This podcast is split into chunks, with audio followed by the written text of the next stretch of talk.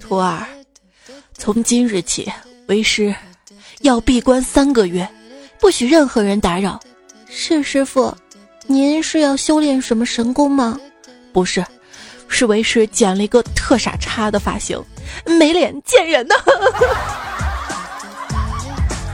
我早些年啊，看破红尘，想剃度出家，后来觉得光头呃不配我的脸型，只好作罢了。你说，如果剪掉头发就是剪掉回忆，那我剃成光头，是不是可以失忆呀？就算失忆，也不会忘了你的。手机边见了你还好吗？欢迎你来收听，稿子早已写好，不料被病魔打倒的段子来了，可惨了。就是特别惨嘛！我是理发像赌博，换个丑发继续生活的主播彩彩，简称简称鼻音彩。鼻炎、咽炎、支气管炎、肺炎，足以摧毁一个主播。如果说要评选什么职业最具杀伤力，可以轻易的摧毁一个人，我选发型师。他们常用的杀手锏就是来来，给你给你剪个齐刘海儿。尤其是齐刘海儿短过眉毛，一百个人里面九十九个都是丑的。本来吧，只想花五块钱剪个齐刘海儿，后来吧，后来差点上网花五百块钱买买个假发呀。后来太贵了，决定还是待在家，待家里省钱。这发型太重要了，你仔细想一下啊，无论是文学作品、正史、野史，还是各类影视剧，平头百姓的出镜率要远远大于分头百姓、背头百姓和齐刘海百姓啊。上次去理发，有一个四十九块钱的理发师，普通理发师，还有一个九十九块钱的总监理发师，两种让我选，我就选了一位四十九的，便宜嘛。四十九那个理发师他叫托尼。托尼老师，但是剪出来感觉特别不好。这次去，果断点了个九十九的总监理发师，结果发现来的还是那位托尼老师。我说怎么又是你啊？他腼腆一笑说：“呵呵，人家人家上个星期刚升的总监了。”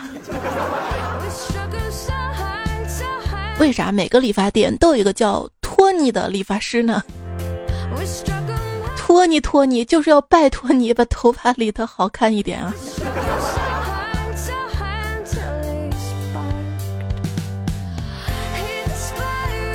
队友胡帅就说了：“我每次遇到好的理发师，我都希望他不要搬店；而技术不好的，我只能委婉的说，哥哥姐姐，嗯，能不能不要再收徒弟了？”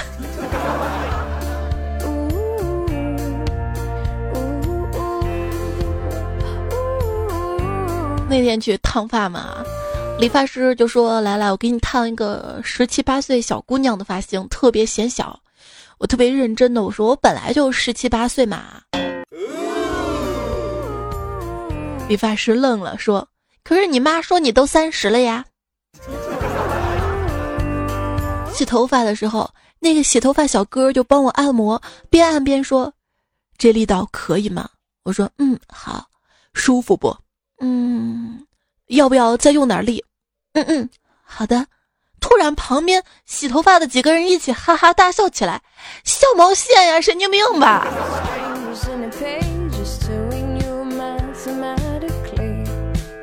这次发型师很安静的给我理完头发，并没有想象中的各种推销办卡。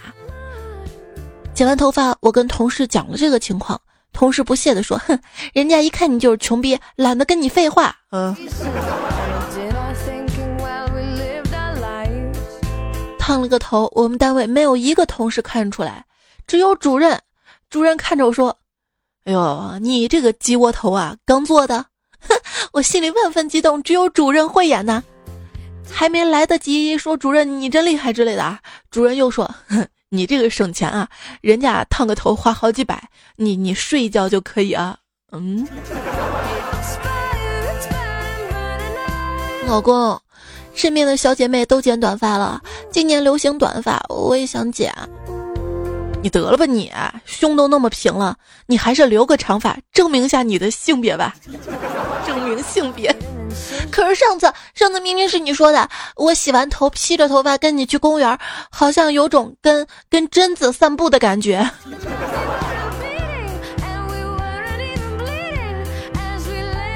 一天自己闲着没事儿，用卷发棒弄了一个大卷儿。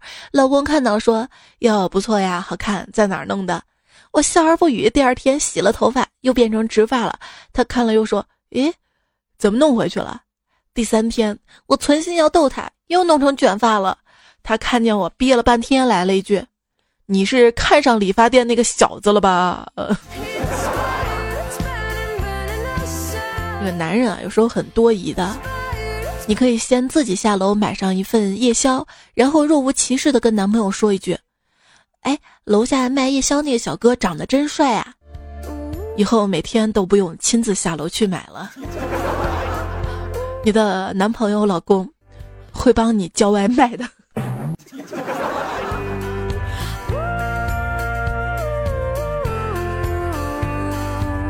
我也懒得下去嘛。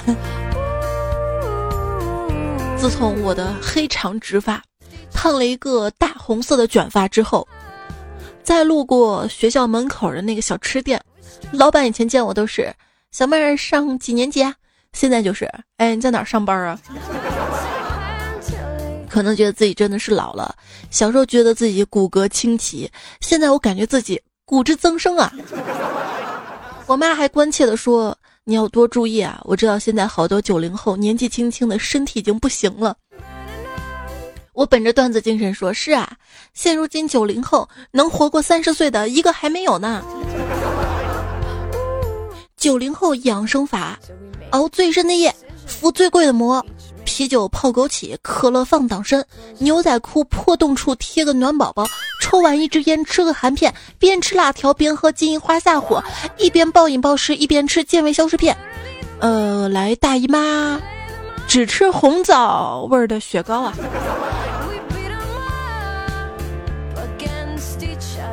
一边涂眼霜一边熬夜。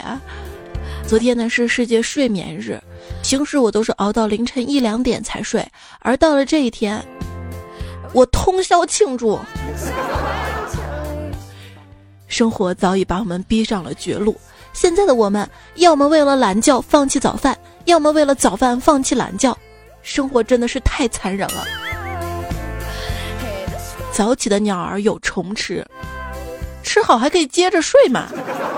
熬夜早期半条命，佛系人生情绪稳，发量减少头顶亮，体重渐增受不了，懒惰洗净嗨不起，追求温度骚不动，多喝热水身体好，叔叔阿姨成长辈，年老色衰人憔悴，是这些让我们觉得自己突然老了。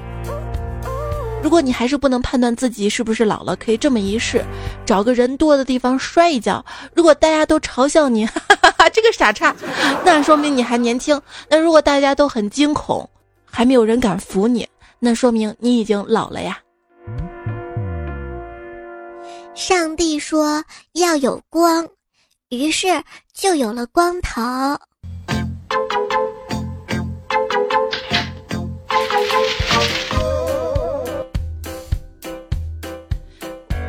我妈是一个特别喜欢新鲜事物的人。今年元宵节在超市看到有卖免煮汤圆的，就买了一包。于是今年的元宵节吃完晚饭之后，一家人其乐融融的坐在电视机前聊着天儿，吃着夹心的棉花糖。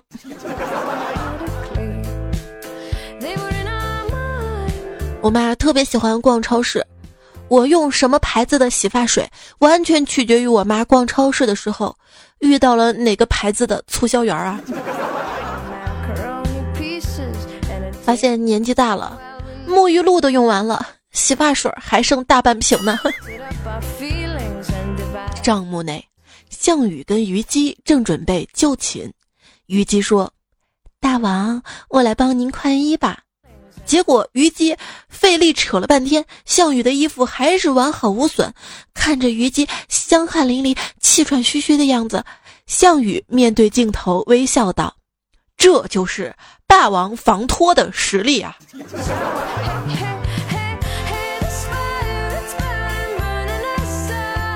人生处处充满了纠结，你就拿毛发来说吧，该长毛的地方越来越稀，不该长毛的地方却越来越密。不该长毛的地方是哪里呢？来，跟我一起唱。美丽小鸟一去无影踪，我的发际线一去不回来。发际线定律：当你开始注意自己的发际线的时候，你的发际线已经上升了。不，不是我的发际线在后退，是我在前进。爸爸，你现在还在长个吗？不，爸爸已经老了。孩子，你问这个干什么？因为你的头顶已经超过了你的头发了呀。天才就像地中海，直接空降最高点。凡人要学发际线，一步一步往上爬呀。你真正的烦恼不是脱发，而是那些让你焦虑到脱发的事情，那就是脱发呀。你脱发是因为焦虑引起的，而你焦虑的原因就是脱发，这是一个一旦开始就没有办法停止的无限循环，直到一根不剩。二十岁的焦虑是如何接受自己是一个普通人，三十岁的焦虑呢是如何接受自己讨厌的人不是一个普通人，四十岁开始焦虑如何接受自己的娃可能依然是一个普通人，五十岁开始焦虑。如何让孩子本人接受他是个普通人？时光如水，岁月如水垢。长大这两个字连偏旁部首都没有，一看就很孤独。孤独着我们就长大了，发现十八到二十五岁是一个混乱的年龄段。有些朋友要结婚了，有些朋友要开始读研读博了，又有些朋友已经生了小孩了。可是还有些朋友依然要遵守家里的门禁时间呀。同事拖着沉重的脚步来辞职，我问他怎么了，他说家里有人离世了，他不得不离开他最爱的事业了。我好心安慰了他一番，最后问他：“那你们家谁离世了呢？这么耽误你的前途？”他说：“是他叔叔死了，给他留下了三千万的遗产，他觉得再干快递啊不合适了。”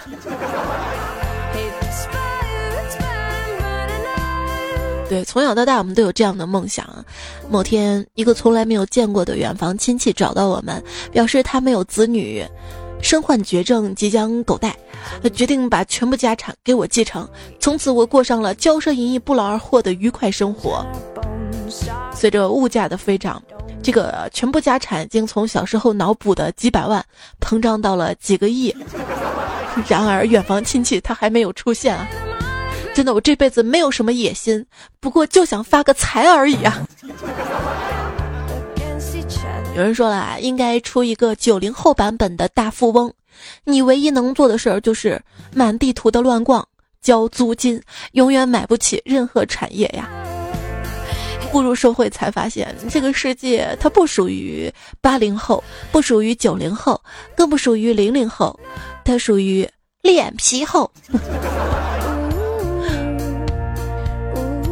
看新闻嘛，有学生上当受骗嘛，然后底下评论啊，一遇到学生受骗，相当多的人认为学生涉世未深，容易上当受骗。这些人可能对学生群体有什么误解？不是我们所有学生都容易上当受骗的，那些在学生时期容易受骗的，工作了一样容易受骗的。对对对，听君一席话，就知道你没怎么读过书。说现在大学老师一般分为两种，一种是念 PPT 的，另外一种是念课本的。重要的事情说三遍，三遍三遍。不要住在音乐学院附近的酒店里，这不是遇到艺术生考试季了吗？上下左右的房间都被学生包围了，有吹长笛的，有拉二胡的，有吹号的，有吹箫的，热闹极了。似乎终于要碰到一个敲地板抗议的了，敲的还很有节奏的，嗯，每个点儿。怎么都在拍子上？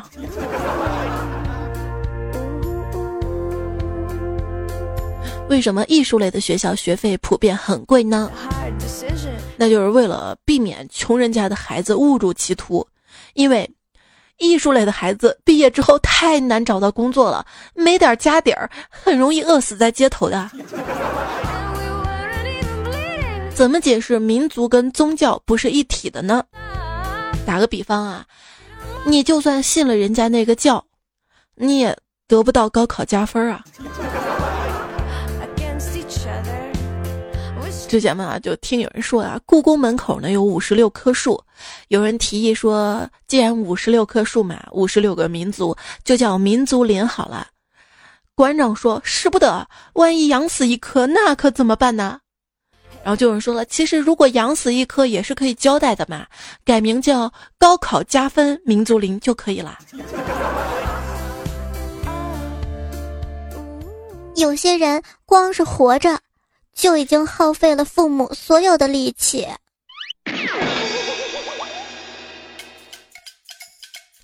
我十七岁，开的是兰博基尼，没有向父母要一分钱，也没有靠其他人帮忙，都是我一个人想出来的。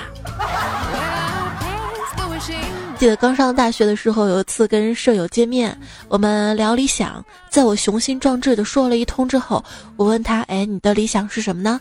他叹了一口气说：“我没啥理想，我认命了。”我说：“你不能就这样认命了呀，大好的青春才刚刚开始呢。”他说：“啊，我是富二代，这么好的命咋能不认呢？” 富家子弟，富家子弟。当你还是个小孩的时候，你觉得你的父母还有其他的成年人，那简直是无所不知啊。而一旦你长大了，你就会意识到，大部分的成年人对自己的人生一点逼数都没有的。小时候盼望长大，谁知道一开始长大就无止境的长大、长老、长胖，有一种刹车刹坏了的感觉呢。长大其实就是一瞬间的事情，根本不用等到十八岁的成人礼或者是结婚。你只需要经历一件难忘的事情，或者遇到一个让你放不下的人呐。那一瞬间，突然觉得自己长大了。什么时候你能做到面对讨厌的人还笑意盈盈，这便是最好的成长了。而说到讨厌的人啊，以前不玩游戏，觉得花两百块钱买皮肤的都是傻叉。后来我变成了那个傻叉。以前不网恋，觉得网恋都是傻叉。后来我变成了那个傻叉。现在我觉得有钱的都是，我希望。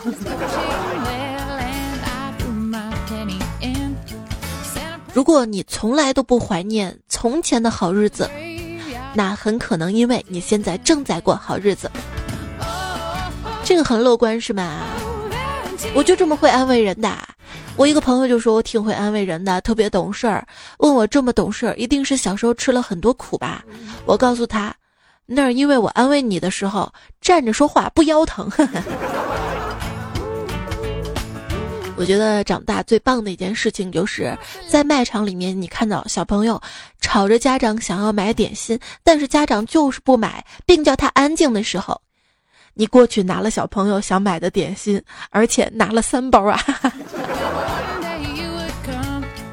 当你某一阵子觉得自己的生活特别宽裕的时候，一定要记得给自己的大衣口袋、书包夹层或者书跟本子里塞点钱啊！但是注意那个塞钱的本子不要交作业交上去了。那天班主任老师说，给你们一个信封，写一封信。然后到高考完的时候会交给你们，信的题目就是写给高考完的自己。我们班一同学写完了，还放了二十块钱到信封里面。他说他怕他那一天没有钱上网。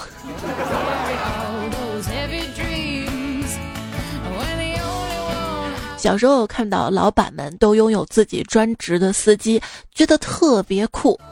所以一直下定决心努力，混到今天，我终于成了一名专职司机呢。小时候呢，我们家有个邻居啊，他们家有一阵子特别特别穷，他的烟瘾又大，又想抽烟，于是他就不顾形象的跑去捡别人抽剩的烟头回来，自己组装成散装香烟。周围的亲戚朋友都觉得他挺可怜的嘛，但是又碍于情面嘛，就递烟嘛，资助性的递烟给他，但是都被他拒绝了，所以大家都觉得他宁可捡烟头也不要别人的施舍，这样的精神深深感动了周围的每一个人。直到有一天，我们听说他要做生意了，需要一笔资金，亲戚朋友们纷纷慷慨解囊，没想到邻居家在一夜之间携款跑路了，套路啊！看淡点吧，你会发现有钱的老板劝你把钱看淡点儿，没钱的老板劝你眼光要长远。所以就是不解释工资为啥迟迟都不发，是吗？连续加了两天的班，此刻的我终于明白了工作的意义。我们并不是想要工作才去工作，只是为了挣那口供我们吃喝玩乐的钱被迫为之。请大家记住，我们只是。觉得比去抢银行被抓还是工作好一点，因而做出了消极的选择罢了。太丧了，每天都在拼命的工作，可是什么时候才能成为李嘉诚呢？查了一下李嘉诚的资产，这么说吧，我每天中奖中五百万，连续中一百多年，就跟他的资产差不多了。也不会啊，人家那个钱会滚钱的，你追不上的。要知道，普通家庭马化腾，汇创阿里杰克马，不知其美刘强东，一无所有王健林，年薪五千李嘉诚，呃，现在大佬怎么这么喜欢装？李嘉诚说他年薪五千，这就相当于四十六年没有交税了，逃了四十六年的税。我算知道有钱人是咋有钱的了，不是不报，时候未到。我说的是三月底前的个税申报。这位大佬是贾跃亭，你会发现他一直紧紧的跟随一楼马斯克的步伐。马斯克造特斯拉，他也去造电动车。马斯克娶了明星老婆投资拍电影，他也娶了明星老婆投资拍电影。呃，马斯克的梦想是去火星，老贾的梦想也是去火星。在火星，马斯克可以开拓人类的未来，老贾可以躲债呀。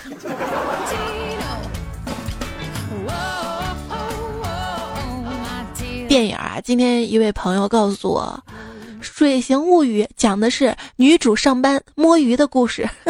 摸鱼真的是摸鱼，很多人都不喜欢朝九晚五的生活，然后就选择创业，最终他们的生活变成了朝五晚九啊。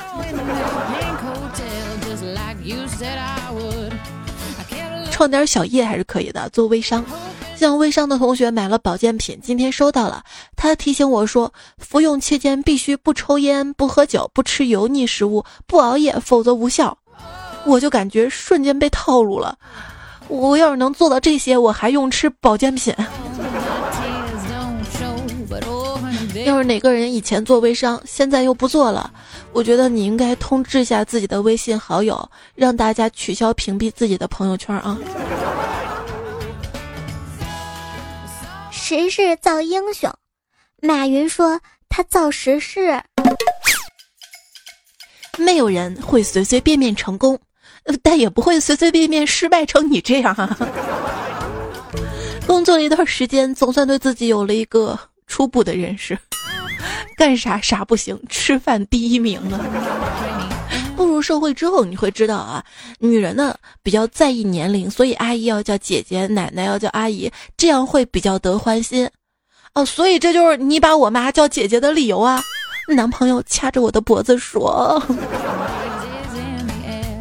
再掐再掐，我就说不出话来了啊。”现在可以听到我声音哑哑的，对不对啊？前两天都已经说不出话来了，所以没有更新节目，跟大家说一声抱歉。希望我的嗓子早点好起来，我的各种炎症早点好起来。收听到的是段子来了。二傻子呢说，在爸爸公司的前台玩手机，刚好前台小姐姐都去忙了，就我一个人在。一个慈祥大妈过来说：“美女，厕所在哪儿？”听了前半句，我还挺高兴，礼貌的说：“对不起，阿姨，我不知道。”她竟然问我：“你不在这儿上班吗？怎么会不知道呢？”还特别大声，特别惊讶的望着我。所有人都回过头来望我，我还是个孩子啊，大妈，你看清楚，我才十二岁，气死我了。别说，我别说，别说啊！我十十二三四的时候挺不会打扮的啊，穿的比三四十岁还老气呢。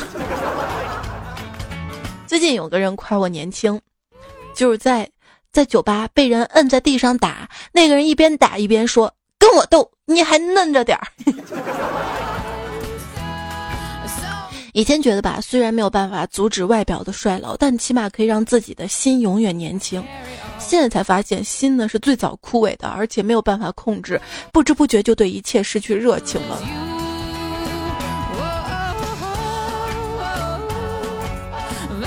有 C C 说，龙抬头今天特地去剪了一个猪头。我一直都觉得正月不剃头，剃头死舅舅这个说法，就是理发师为了自己能够春节回家。杜撰出来的。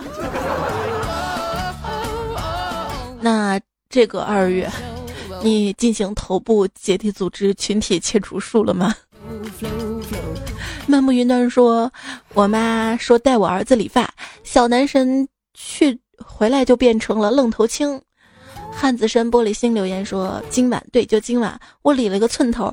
开始说好的平头呢，呃，我也不想给你附图。你知道我半夜没睡觉，就是知道我在约妹子，就知道我没有约到，所以你就跑来跟我留言了是吗？”邵华英说：“我是一名理发师，下午来了一位老顾客，我跟他很熟了，他不用多说，我也知道什么要求，还是老样子，除了我，谁剪都行。”补作业的熊香又说：“我就喜欢理发的时候，那个推头在头上嗡嗡嗡嗡响，整的脑壳蛮爽。”还有朋友喜欢吗？我没有被推过头啊，小时候就不知道了。花呢说：“中年人换个丑点的发型，老婆放心，家庭和睦。”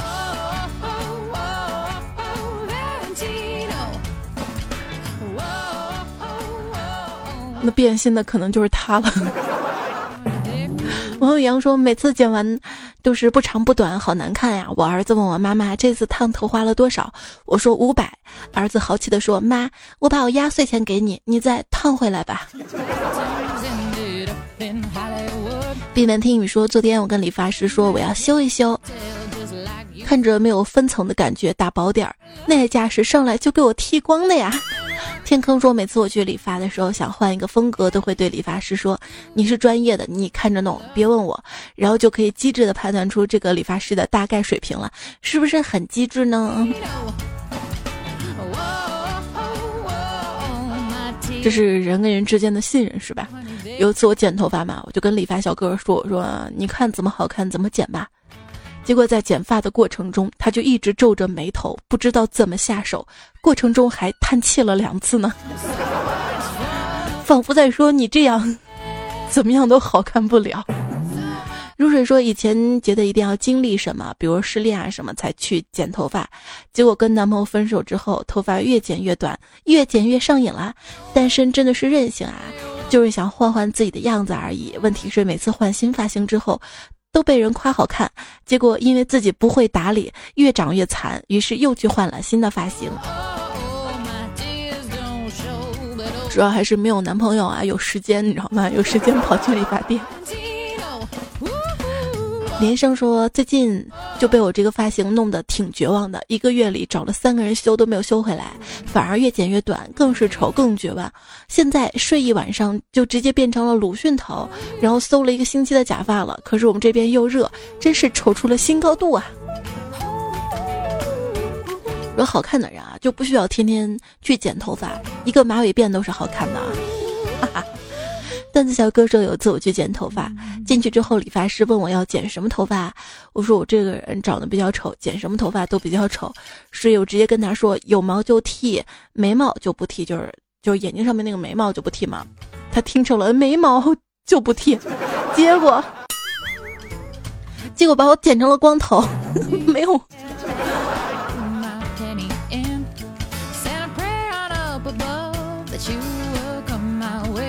大伟他爸说，昨天剪头发被理发师坑了，本来挺长的头发终于盼到剪短了，结果直接被剪成了逃犯的发型了。我一睁眼睛，发现头皮都露出来了。关键我走的时候，他还冲我嘲笑表情说了句“慢走”。我去他外婆家的香蕉皮呀！这样就走的比较快了，是不是？冬天太阳说好不容易鼓起勇气去理发了，告诉理发师我要倒三角形，结果给我绞成了妹妹头，我还能怎么办？不管他哪里来的勇气，直夸不错不错，真漂亮。估计是梁静茹给他的。还有句 MRP，不知道是当讲不讲讲呢？真的是理发就像赌博，一进毁所有呀。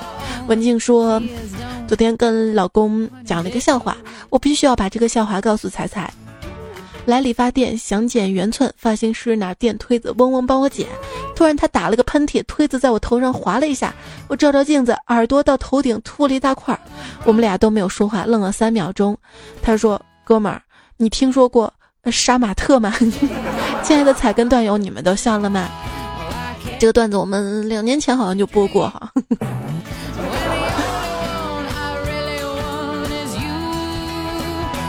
再笑一遍吧。徐呢说我们在国外都是小伙伴们互相剪，而且剪的不错，是因为那边小费贵吗？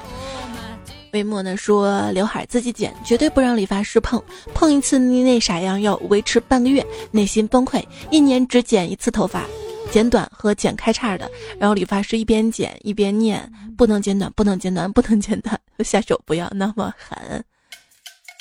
然后后来发现自己剪的也不好看，是吗？男朋友说：“呵呵，至少他们还有头发，而我连连做人的资本都没有，头发少的可怜。每次看到一地自己掉了的头发时候，有种想捡起来做个假发的冲动。”哎。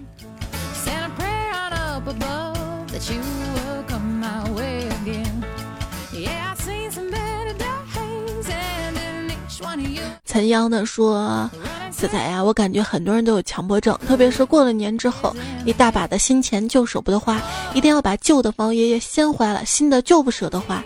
有一次我表姐叫我出去吃饭，点菜的时候，表姐就让我看看她钱包，然后我翻开一看，刷一个大包都是钱，那我随便点。吃完买单的时候，我表姐说：你怎么吃那么多呀？我都让你看着我的钱包来吃。我不解，就跟她理论。”钱包那么多票，为啥还说我吃的多？结果他说是因为新的不能用，新的 这个事先没有说好嘛。小声说今年植物节你植树了吗？没，我都忙死了，哪有那闲工夫啊？那你头上这棵植物应该是你老婆种下的吧？我看还没发芽，放你三天假，把它栽到别处。哼，谢谢老板。这个你是在自导自演对吧？Honor to end 说什么是禁止？例如一周是七天，七静止；一年是十二个月，十二静止。那么问题来了，星星跟月亮是几静止呢？太阳跟月亮又是几静止呢？答案是四进制，因为四个星星一个月亮，四个月亮一个太阳，四个太阳一个皇冠。没错，我说的是 QQ。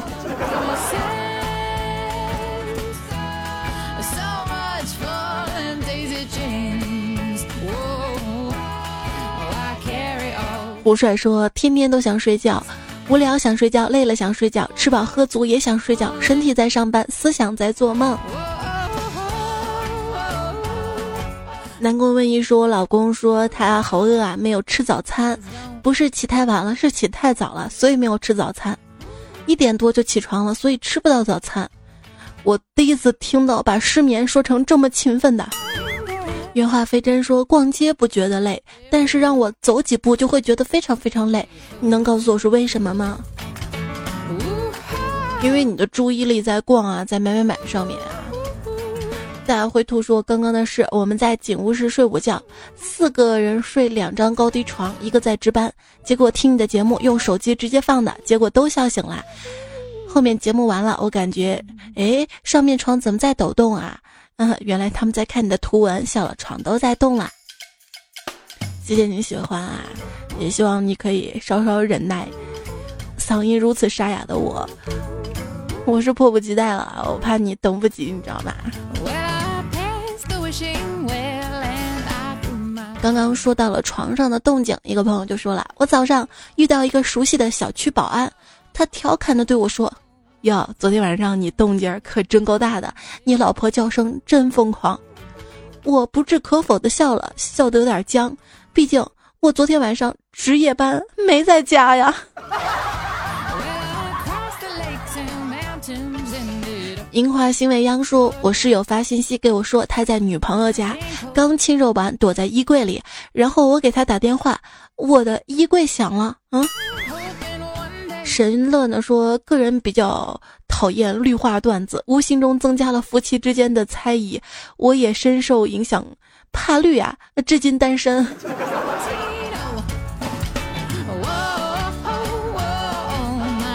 事实上，段子的绿并没有那么频繁，两三年了才做了那么一期，一期绿化的段子。而现实当中呢，如果谁一旦被绿，真的只有两三年才有一次吗？那是天天绿啊！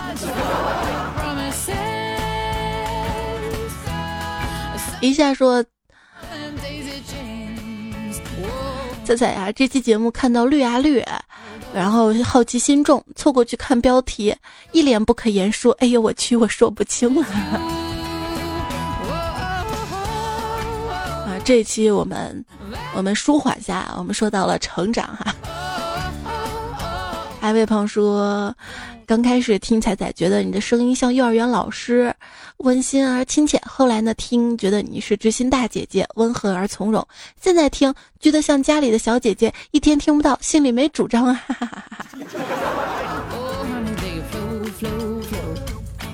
对，为师今天累了，小朋友们太调皮了，喊着说：“不要停！”哎，不对，不要。听啊，对，声嘶力竭，嗓子喊哑了。对，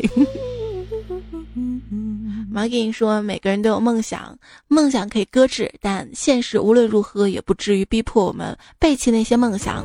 有的甚至是我们生命里唯一的梦想，不能坚持，但绝对不代表放弃。可是，在我妈看来，我不能坚持，那就是放弃啊。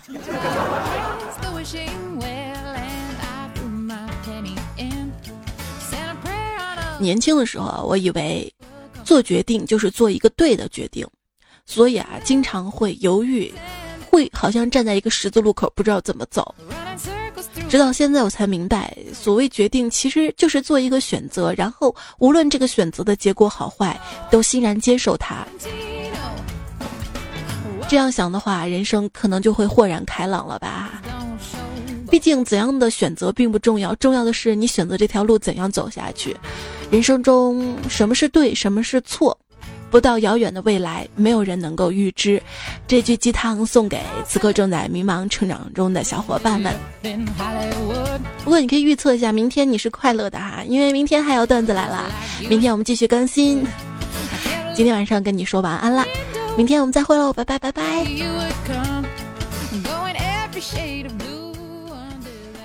我年轻的时候以为金钱至上，如今年事已迈，发现果真如此。